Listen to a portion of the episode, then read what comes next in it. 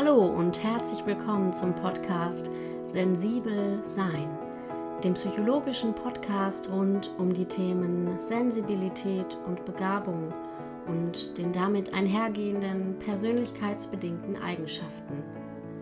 Mein Name ist Britta Sperling, ich bin Psychologin und Musiktherapeutin und freue mich, dass du heute dabei bist.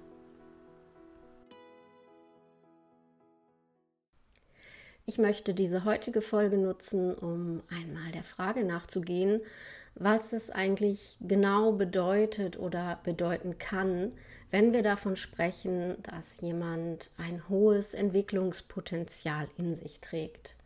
Dazu wird auch noch mal ein bisschen die Begrifflichkeit rund um die Hochbegabung angeschaut und noch mal versucht auf den Punkt zu bringen und natürlich auch die Frage aufgeworfen, ob diese Form des Potenzials oder eben des Entwicklungspotenzials nicht im Grunde in allen Menschen zu finden ist und wo genau der Unterschied eigentlich liegt zu den Personen, die wir als sogenannt hochbegabt bezeichnen und identifizieren können. Im Grunde ist, wenn wir uns in die Hochbegabungsliteratur vertiefen, der grundlegende Tenor, und darin sind sich alle einig, dass Hochbegabung erstmal nichts anderes bedeutet, als dass ein bestimmtes Potenzial vorhanden ist.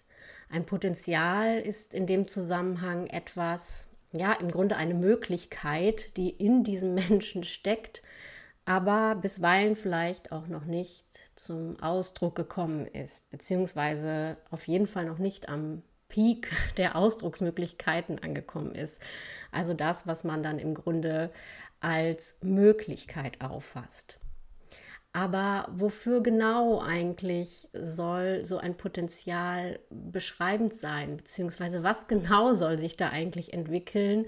Und um was geht es eigentlich immer, wenn wir zum Beispiel Sätze sagen wie er bleibt unter seinen Möglichkeiten. Er hat sein Potenzial, er oder sie, noch nicht ganz ausgeschöpft. Und da steckt noch so viel mehr drin.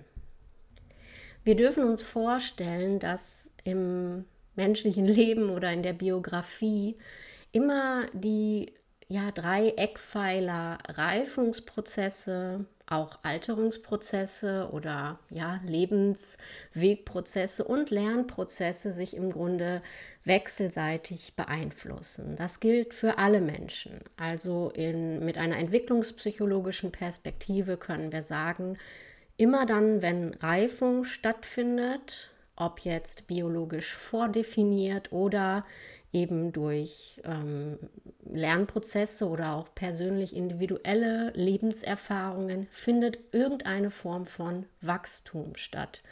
Eine Art von inneren Wachstum, ein Wissenszuwachs, ein Kompetenzzuwachs oder letztendlich auch einfach ein Erfahrungszuwachs. Das ist also etwas, was alle Menschen eint, dass wir im entwicklungspsychologischen Sinne im Laufe unseres Lebens reifen.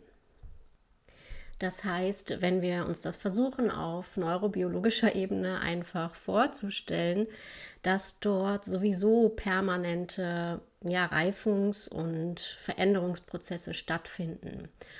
Und im Grunde stellt sich am Punkt der Hochbegabung, beziehungsweise am Punkt da, wo wir davon sprechen, dass jemand ein besonders hohes Potenzial hat, immer die Frage des Spielraums, also sozusagen, wie viel ist möglich oder was geht da noch. Ähm, und dann natürlich auch damit einhergehend, und das ist in der Praxis, wenn wir mit Hochbegabung zu tun haben und gerade so im bildungspolitischen oder im schulischen Bereich auch immer ein Thema, worum es viel darum geht, wie kann das auch gezielt gefördert und noch besser begleitet und unterstützt werden. Aber wichtig ist eben wirklich zu verstehen, dass ähm, ja das Gehirn sich im Grunde sowieso permanent umstrukturiert und immer wieder neu zusammenbaut, wenn wir eben bestimmte Erfahrungen machen und uns aber auch besonders mit Herausforderungen konfrontieren. Das heißt, damit sich ein Potenzial immer ja sozusagen an der Kante neu herausfordern kann und es ähm, Entwicklungs- und Lernfortschritte gibt, braucht es eben auch die Herausforderung mit der damit verbundenen Erfahrung, diese auch meistern zu können. Und im besten Fall spielt sich das Ganze dann in Bereichen ab, die für das Individuum ja auch eine hohe emotionale Bedeutung haben. Das bedeutet, dass wenn jemand besonders, ja, nehmen wir ruhig das Beispiel mit der Musik oder dem künstlerischen Bereich, wenn jemand dort einen besonders hohen Zugang zu hat, also sich dort im Grunde auch seine Talente und seine Begabungen zeigen und ausdrücken, dann ist es wenig motivierend oder wenig anspornend, von ihm zu verlangen oder ihr im sportlichen Bereich über sich hinauszuwachsen oder ähm, besondere Leistungen oder vielleicht auch, oder auch Leistungsexzellenz zu erbringen. Aber in dem Bereich, wo er sozusagen talentmäßig beheimatet ist und wo ihm die Ausdrucksmöglichkeiten von innen heraus motiviert stark antreiben. Dort kann eben sich dieses hohe Potenzial zu guten Leistungen und auch vielleicht sogar zu ho besonders hohen oder Höchstleistungen ja einfacher gelingen. Und daher ist es auch sinnvoll zu wissen und zu erkennen, in welchen Bereichen sich eben dieses Entwicklungspotenzial besonders gut ausdrücken kann. Übrigens, kleiner Schwenk nochmal zurück, ähm, wo ich gerade über den Punkt Herausforderungen und auch die Erfahrung machen dürfen, Herausforderungen zu meistern, äh, war. Das ist ein ganz wichtiger Punkt von ähm, hochbegabten Kindern in der Schule, dass genau diese Erfahrungen ja häufig ausbleiben. Das heißt, alles das, was dort gefordert wird, ähm, was sozusagen als Leistung abzuliefern ist, ist etwas, was die Kinder im Grunde leisten können, ohne dabei besonders an oder sogar vielleicht über ihre Grenzen zu kommen.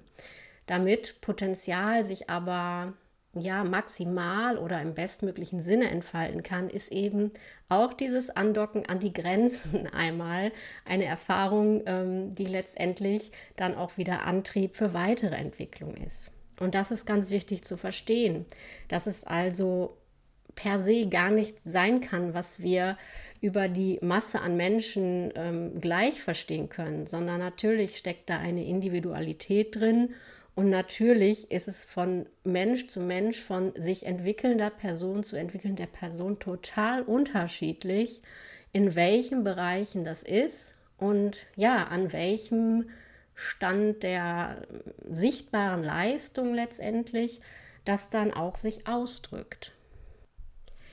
Jetzt habe ich schon ein paar Mal davon gesprochen, dass sich das Entwicklungspotenzial eben in unterschiedlichen Bereichen seinen Weg suchen kann. Das ist also in unterschiedlichen sogenannten Fähigkeitsbegebenheiten sich ausdrückt. Und hier sind wir im Grunde jetzt auch noch mal so ein bisschen ähm, bei der Theorie über ähm, Hochbegabungsmodelle und auch über die Rolle die eben ja die allgemeine Intelligenz oder das, was wir eben auch mit den Intelligenztests messen, dabei spielt.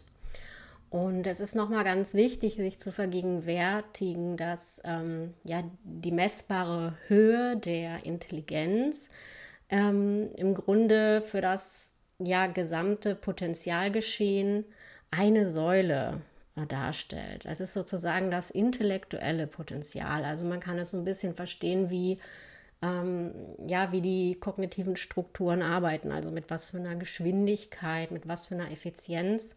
Aber genauso wichtig und damit interagierend sind eben auch noch ähm, ja, Umgebungsfaktoren, Motivationsfaktoren oder auch andere Persönlichkeitseigenschaften, die mit reinspielen können. Und so etwas wie Kreativität beispielsweise, all das gemeinsam, ähm, ja, beeinflusst sich gegenseitig und entscheidet letztendlich darüber, wie hoch das Leistungs- und Entwicklungspotenzial dann sein kann. Also was genau sehen wir am Ende an Output, beziehungsweise wir nennen das dann ja auch Performance, ähm, was diese Einflussfaktoren maßgeblich bestimmen. Und daran wird eben deutlich, dass der allein hohe gemessene IQ nicht das Ausschlaggebende ist. Er ist sozusagen die Grundlage oder eben eine Säule, aber in den modernen Hochbegabungsmodellen spielen eben die vorhin genannten Faktoren genauso eine Rolle und ähm, können genauso den ähm, Output eben mit beeinflussen. Und die unterschiedlichen Bereiche, in denen sich Hochbegabung ausdrücken und zeigen kann, sind auch nochmal ja, nicht irrelevant zu nennen, ähm, denn sie räumen ja an der Stelle auch nochmal mit ganz vielen Klischees und Vorurteilen auf, die wir ja auch immer mal wieder schon angesprochen haben hier im Podcast, die immer schon mal wieder Thema waren. Und im Grunde, ja, wenn man es mal so ein bisschen an ein Modell auch wirklich andocken will, da könnte man zum Beispiel das Modell der multiplen Intelligenzen nach Gartner einmal heranziehen, der tatsächlich sowas wie sieben Fähigkeitsbereiche beschrieben und definiert, in denen sich eben hohe Begabung ähm, oder eben auch Hochbegabung ihren Weg suchen kann und sich ausdrücken kann. Das darf man sehr flexibel ähm, verstehen. Das bedeutet jetzt nicht klare kategoriale Trennungen, also entweder da oder da. Aber es gibt eben schon Bereiche, in denen das sozusagen ähm, ja schon prägnant und auch für die Außenwelt natürlich wahrnehmbar ist. Ich hatte gerade schon den Bereich Musik, Kreativität, künstlerischer Bereich oder auch den Bereich Sport äh, benannt. Und das sind zum Beispiel auch zwei, die Gardner mit aufführt. Also musikalisch, künstlerisch und körperlich, kinästhetisch kann ein so ein Begabungsbereich oder Fähigkeitsbereich sein. Dann gibt es natürlich den sprachlichen, den logisch-mathematischen, das ist der, den wir häufig intuitiv mit Hochbegabung verbinden, und den räumlich-visuellen, also auch wenn ich ein besonders gutes räumliches Vorstellungsvermögen habe, wenn ich in der Lage bin, was fällt mir jetzt als Beispiel ein? Ähm, ja, als Architekt zum Beispiel, mir besonders gut Modelle im Kopf zu konstruieren, sie mir im Kopf von verschiedenen Perspektiven drehen zu können, wenn ich in der Lage bin, einfach ein gutes räumliches Vorstellungsvermögen zu haben, als Städteplaner oder sonstiges, dann ist das der Fähigkeitsbereich, in dem sich mein Potenzial und mein Talent ausdrücken kann. Und dann gibt es zwei Bereiche, die sind meines Erachtens ja, vielleicht neben dem musikalisch-künstlerischen für die Hochsensitiven von besonderer Bedeutung. Denn Gardner beschreibt zudem den intrapersonellen und den interpersonellen Begabungsbereich. Was ist damit gemeint? Im Grunde sind das die beiden Bereiche, die wir, wenn wir so ähm, in der Alltagssprache von emotionaler Intelligenz sprechen, meinen. Also der Begriff ist dir bestimmt schon mal begegnet, emotionale Intelligenz. Das ist eigentlich nicht wirklich ein ähm, wissenschaftlicher Begriff oder ein, ein wissenschaftliches Konzept. Also man könnte jetzt ein bisschen ketzerisch sagen, das gibt es eigentlich nicht. Ähm, aber natürlich gibt es die Ausprägung, dass Personen ja besonderen Zugang zu ihrem Innenleben haben, also zu ihrer Gefühlswelt, dass sie besonders viel und effektiv über sich selbst nachdenken können. Stichwort Selbstreflexion. Dass sie eine besondere Fähigkeit darin haben, ähm, Gefühle von anderen zu spüren, sich in andere hineinzufühlen, also alles das, was wir unter empathischen Vorgehensweisen verstehen. Dass diese Fähigkeit ähm, ja zur intuitiven Wahrnehmung von Stimmungen und Atmosphäre, also all dies, was eben hochsensitive Personen auch sehr häufig beschreiben, findet sich in diesen beiden Begabungsbereichen nach Gardner eben wieder, dem intrapersonellen, also alles das, was mit sozialen und zwischenmenschlichen Vorgängen einhergeht, und dem interpersonellen, alles, was sich auf mich selbst bezieht. Jetzt könnte man zum Beispiel sagen, dass jemand mit einem sehr hohen Entwicklungspotenzial im interpersonalen Bereich vielleicht jemand ist, der im Laufe seines Lebens eine Reise besonders tiefer Selbsterkenntnis und eines besonders ja, tiefen und umfassenden Persönlichkeitsentwicklungswachstums durchmacht. Und dass vielleicht jemand, der eher im logisch-mathematischen Bereich ähm, angesiedelt ist mit seinem hohen Entwicklungspotenzial, vielleicht würde der eher diesen klassisch akademischen Weg gehen um, und auch wirklich in der Forschung Spitzenleistung bringen. Und beides hat aber mit Hochbegabung zu tun. Es ist beides ein hohes Potenzial, sich immer tiefer und tiefer in die Materie rein zu fuchsen, zu lernen, zu entwickeln, obwohl es natürlich zwei völlig unterschiedliche Bereiche sind. Jetzt finden wir in der ähm, populärwissenschaftlichen Literatur oder häufig auch in den Hochsensitivitäts-Communities immer wieder diesen Begriff der sogenannten Scanner-Persönlichkeit. Wir hatten das letzte Woche auch einmal in der QA-Session in meiner Instagram-Story aufgegriffen, ähm, wo im Grunde die Vorstellung oder die Idee hintersteckt, dass jemand ganz besonders ähm, viele verschiedene Begabungsbereiche bedient. Also von diesen gerade sieben genannten vielleicht vier oder sogar fünf besonders ausgeprägt hat, dafür vielleicht nicht so die Tiefenexpertise entwickelt, aber überall und immer Interessen hat und im Grunde auch das Gefühl hat, sich nicht wirklich entscheiden zu können und von einem Interessengebiet zum nächsten springt und vielleicht etwas wie ein ja, etwas undurchsichtigen Lebenslauf mit vielen Abbrüchen, Neuanfängen und so weiter aufweist. Ich möchte dazu gerne sagen, ähm, dass dieser Scannerbegriff äh, im weitesten Sinne jetzt kein wirklich, also meines Kenntnisstandes nach, kein wirklich fundiertes Konzept ist. Es ist halt, ja, kann man so in den Bereich von Persönlichkeitsmodellen vielleicht am ehesten einordnen. Ich bin mir relativ sicher, dass das genau wie bei der Hochsensibilität eben auch auch mit vielen weiteren ähm, Variablen und Merkmalen, die wir so aus der Psychologie kennen, einhergeht und ähm, mir ist jetzt nicht bekannt, dass das irgendwie ein, ein Begriff ist oder ein Konzept, das in Lehrbüchern irgendwie Einzug erhalten hat. Gut, das als solches bedeutet ja nicht unbedingt, dass ähm, es nicht fundiert ist. Aber ich ähm, hatte bisher zu diesem Phänomen der Scanner-Persönlichkeit noch gar nicht wirklich was gesagt, weil ich den auch nicht benutze, diesen Begriff. Also für mich wäre jemand, der sich in diesen Konzeptionen wiedererkennt, äh, im Grunde einfach jemand, der in verschiedenen Fähigkeitsbereichen eben äh, Talent und Begabung mitbringt und der vielleicht aber, was weiß ich, aufgrund von Motivation oder umgebungsbedingten Voraussetzungen vielleicht auch, ähm, ja, sich im Grunde noch nicht festgelegt hat innerlich auf einen bestimmten Bereich, sich noch nicht so fokussiert hat und von daher einfach noch auf der Suche vielleicht auch ein bisschen ist, womit es sich letztendlich stimmig und am besten anfühlt. Ein bisschen kommt da auch das Gefühl ins Spiel, dass man vielleicht so viel erfassen möchte in seinem Leben, ähm, was nicht möglich ist. Also was ein Leben oder auch ein Gehirn sozusagen kapazitätsmäßig nicht leisten kann. Das wäre aber letztendlich auch ein Dilemma, was vielleicht viele Hochbegabte auch haben, die im Grunde ähm, ja auch das Gefühl oft mitbringen, noch nie am Ende angelangt zu sein. Also es geht eigentlich immer noch tiefer und noch tiefer und gleichzeitig ist aber auch das Interesse für viele andere Dinge da. Und im Grunde geht es da ja dann auch psychologisch um so Fähigkeiten wie Selbststeuerung und Fokussierung, dass ich also wirklich erkenne und mein Handeln und mein Leben auch danach ausrichte, wo der Fokus liegen soll.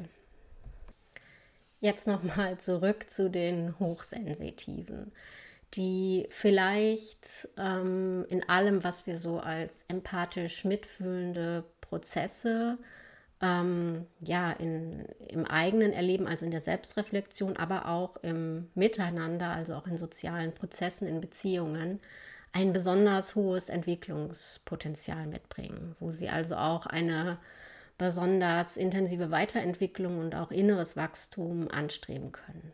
Ich denke, dass sie hier eben ein sehr, sehr hohes Potenzial haben und dass das auch vielfach Menschen sind, die sich dann vielleicht wenn wir es mal ganz grob umschreiben wollen, in sowas wie sozialen, therapeutischen, helfenden Berufen wiederfinden.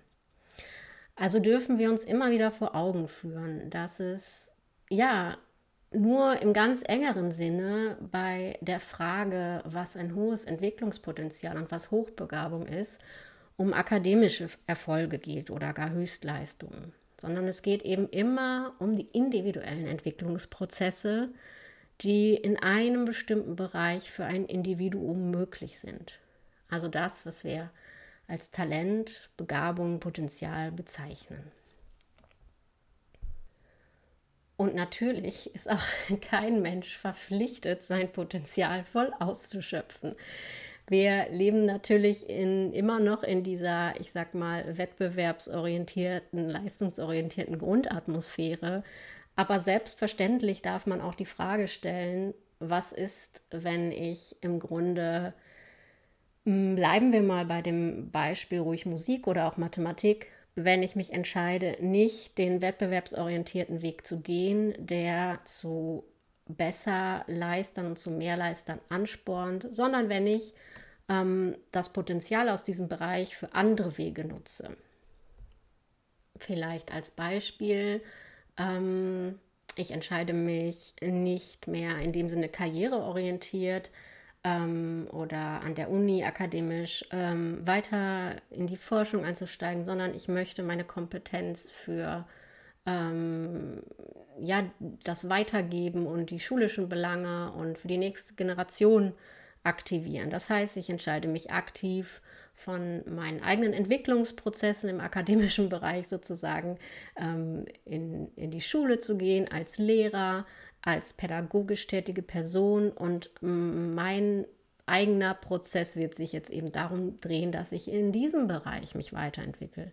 Das hat genauso Berechtigung und absolute Sinnerfüllung wie den höchstmöglichen Entwicklungsstand in einem Bereich oder Leistungsstand oder Exzellenzbereich anzustreben. Oder es muss auch im musischen Bereich nicht unbedingt die ähm, Bühnenkarriere sein oder die konzertante Tätigkeit, sondern es kann genauso gut. Und das wurde zum Beispiel auch ja schön in dem Gespräch mit Anne deutlich über ihren eigenen Weg, dass sie irgendwann gemerkt hat, ähm, es ging auch nicht mehr nur noch so sehr darum, ähm, Bühnentätigkeiten irgendwie weiter auszubauen, sondern es sollte dann auch sich in einen anderen Bereich sozusagen widerspiegeln, was sie erlebt hat und was sie erfahren hat. Und dass sie ihre eigene Lebenserfahrung somit nun an ihre Schüler weitergeben kann, das ist im Grunde auch ein hervorragendes Beispiel für die Entfaltung von Potenzial. Nicht selten ist mir übrigens das Phänomen begegnet, dass jemand, der erst relativ spät von seiner eigenen Hochbegabung erfahren hat, ähm, in der Auseinandersetzung damit und auch in den Fragen rund ums eigene Potenzial und der Erforschung sozusagen des eigenen Potenzials, ähm, ja, wie eine Art Trigger ähm, in Kontakt mit ähm, ja, gefühlten Erwartungs- und Leistungsängsten gekommen ist die natürlich letztendlich von ihm selber ausgehen, aber ihm oder ihr, aber letztendlich natürlich auch ein Ausdruck sind ähm, dieser eben benannten Leistungs- ähm, ja, und Performance-Gesellschaft sozusagen. Das heißt, die Erkenntnis, hochbegabt zu sein oder eben das hohe Entwicklungspotenzial in sich zu tragen, führt automatisch zu der Überlegung, ähm, wie zeige ich das jetzt? Also wie kann ich jetzt im Grunde das auch beweisen? Weil es reicht im Grunde nicht, jetzt dieses Potenzial zu kennen, sondern jetzt muss ich in Anführungszeichen was daraus machen. Und ich habe immer wieder auch in Gesprächen ähm, das so rausgehört, dass da auch wieder sehr viel Erwartungs- und Leistungsdruck geschürt wird, der natürlich letztendlich Quatsch ist. Also das ist genau das, was ich vorhin an einem anderen Punkt meinte, niemand ist verpflichtet, sein Potenzial zu entfalten. Auf der anderen Seite ist natürlich da wiederum auch ein hohes Potenzial oder die Möglichkeit, auch sich etwas neu zu erleben und zu erfahren, wenn wir an die Folgen um den Selbstwert und die Selbstkonstruktion und das Selbstkonzept denken, dann kannst du dir sicherlich vorstellen, wenn jemand ähm, sich vielleicht auf einmal Dinge zutraut, vor denen er früher zurückgeschreckt worden wäre, dass er dann sich somit wieder an die so wichtige Leistungsgrenze vielleicht bringt und auch wieder Erfolgserlebnisse haben kann und dann spürt, boah, was ich jetzt gerade geschafft habe, das hätte ich mir im Leben nicht zugetraut. Das heißt, wir müssen gut aufpassen, dass wir auch mit diesem Begriff rund um die Hochbegabung nicht wieder zusätzliche Teufelskreise oder sich selbst erfüllende Prophezeiungen und unbewusste Ansprüche antriggern, die vielleicht auch dann mit einem Perfektionismus einhergehen, der ja vielen Hochbegabten ja sowieso innewohnt. Und an der Stelle könnte man vielleicht plädieren für sowas wie eine Entmystifizierung dieses ganzen Begriffes der Hochbegabung. Also es bedeutet ja erst einmal nicht mehr und nicht weniger, dass da eben eine bestimmte Art ist äh, oder angelegt ist, ein bestimmtes Potenzial zu entfalten. Und das ist erstmal in jedem Menschen angelegt. Der Hochbegabte, der kann vielleicht noch ein bisschen weiter auf der Skala gehen oder kann da irgendwie noch mehr in die Tiefe oder noch ein bisschen ähm, ja andere oder tiefere Dinge erzielen, aber das hat nichts mit Wert zu tun. Also da ist kein Mensch irgendwie mehr wert als ein anderer und vielleicht ist das auch ein wichtiger Punkt, ähm, dass es da nicht um diese ganze elitäre Denkweise oder ein elitäres Abgehobensein geht, sondern, das habe ich glaube ich an anderer Stelle auch schon, ich glaube mehrfach gesagt, die meisten wollen sich doch wahrscheinlich ähm, einfach besser verstehen und einordnen und verorten können, auch im Zusammenhang und im Zusammenleben mit ihren Mitmenschen. Denn ja, durch die andere Intensität und auch häufig durch die Schnelligkeit oder die ja, Intensität sind da doch eben andere Bedürfnisse einfach auch manchmal im Spiel. Und das ist wichtig für diejenigen Personen, sich selbst einzuschätzen und dann auch einen realistischen Blick auf die eigenen Fähigkeiten zu bekommen und auf das, was potenziell möglich wäre. Und so ist es dann eben bei den Hochsensitiven auch, wenn wir immer wieder vor der Frage stehen, Fluch oder Segen.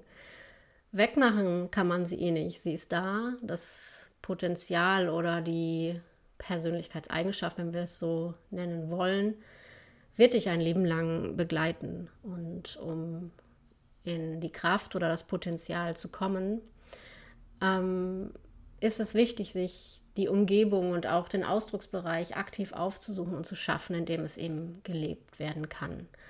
Also alle Tätigkeiten, die mit einer ja, hohen Imaginationsfähigkeit einhergehen, zum Beispiel wo aber gleichzeitig auch das Analytische in deinem Denken gefragt ist und wo vielleicht aber auch Stichwort emotionale Intelligenz, emotional-soziale Prozesse eine Rolle spielen. Gleichzeitig ist aber häufig auch das Bedürfnis nach Sicherheit und Struktur und klaren Rahmenbedingungen genauso ausgeprägt. Und auch das muss in der Auswahl des Berufs oder der Lebensführung berücksichtigt werden.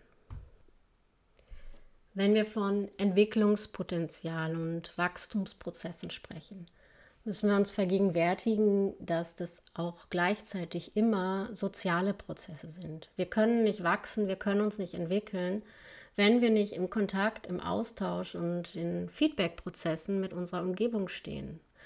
Und ich glaube, das war an anderer Stelle auch schon mal sehr deutlich ähm, gesagt worden. Die sogenannte Spiegelfunktion in unserem Umfeld ist da ausschlaggebend. Und wenn ich mein Leben lang gespiegelt bekomme, dass auf irgendeine Art das, womit ich mich beschäftige oder so wie ich denke, unerwünscht ist und dass es vielleicht auch auf Ablehnung stößt, dann ist es natürlich logisch, dass man nicht versucht, den Bereich weiter auszubauen. Denn in erster Linie würde man in Bereichen, in denen man auch Anerkennung und Wertschätzung erfährt, mehr in die Tiefe gehen und auch dort ent nach Entwicklung streben. Ich bleibe mal ein bisschen stereotyp, aber man stelle sich den sechsjährigen Jungen auf dem Fußballfeld vor, der von seinen Eltern angefeuert und von seinen Freunden bewundert wird, weil er die Bälle im Tor jedes Mal so super hält und sich alle in der Mannschaft auf ihn verlassen. Als Feedback-Prozess kommen Verstärkerprozesse hier in Gang, die ganz automatisch das Entwicklungspotenzial des Kindes ankurbeln. Nehmen wir das Bild des siebenjährigen Mädchens, was mit Gleichaltrigen über philosophische Themen oder den Sinn des Lebens sprechen möchte. Die sind da aber so gar nicht interessiert dran und die wollen vielleicht andere Dinge tun. Und das Mädchen lernt, hm, irgendwie scheint das komisch zu sein. Nun kann sie sich entscheiden, möchte ich meinem Interesse und meinem, ja, Motivation nachgehen und mich da irgendwie alleine weiter vertiefen oder möchte ich dazugehören? Und schon wird das, was an Potenzialentfaltung noch möglich wäre, erstmal etwas auf Eis gelegt und brachgelegt zugunsten der Anpassung. Und deshalb ist es so, so wichtig für Kinder und für Erwachsene gilt es natürlich gleichermaßen, sich in seinem Umfeld ein soziales Netzwerk aufzubauen mit Personen, die ähnliche Interessenbereiche bedienen, mit denen genau diese Spiegelungs- und Rückmeldeprozesse möglich sind, wo ich ähm, am anderen wachsen kann, wo man selbst ähm, ja, sich wechselseitig immer wieder herausfordert sozusagen wo ich mich mit meinen Fragestellungen, mit meinen Interessengebieten nicht fehl am Platz oder merkwürdig fühle, sondern ja, das Gefühl bekomme, dass das erwünscht und erlaubt ist und sein darf. Und im Grunde ist es doch genau das, was wir uns eigentlich für unsere Kinder, aber irgendwie auch für uns selbst wünschen. Dass wir im Rahmen der Möglichkeiten, die da sind, uns bestmöglich entwickeln können und dann im Umkehrschluss einen Beitrag leisten können für die Gemeinschaft, die Gesellschaft, wie auch immer, der wiederum einen Mehrwert bietet. Und so macht das Ganze dann nochmal wieder sehr mehr Sinn und es bleibt ein Kreislauf sozusagen. Zum Schluss habe ich, wie häufiger schon, ein Zitat zu der Fragestellung dieser Folge rausgesucht und zu dem, was ich in der letzten halben Stunde so erzählt habe. Der schottische Schriftsteller Robert Louis Stevenson sagt, der einzige Sinn unseres Lebens ist es, zu sein, was wir sind und zu werden, was uns zu werden gegeben ist. Und mit diesem Gedanken wünsche ich dir für heute alles Gute und sage bis zum nächsten Mal.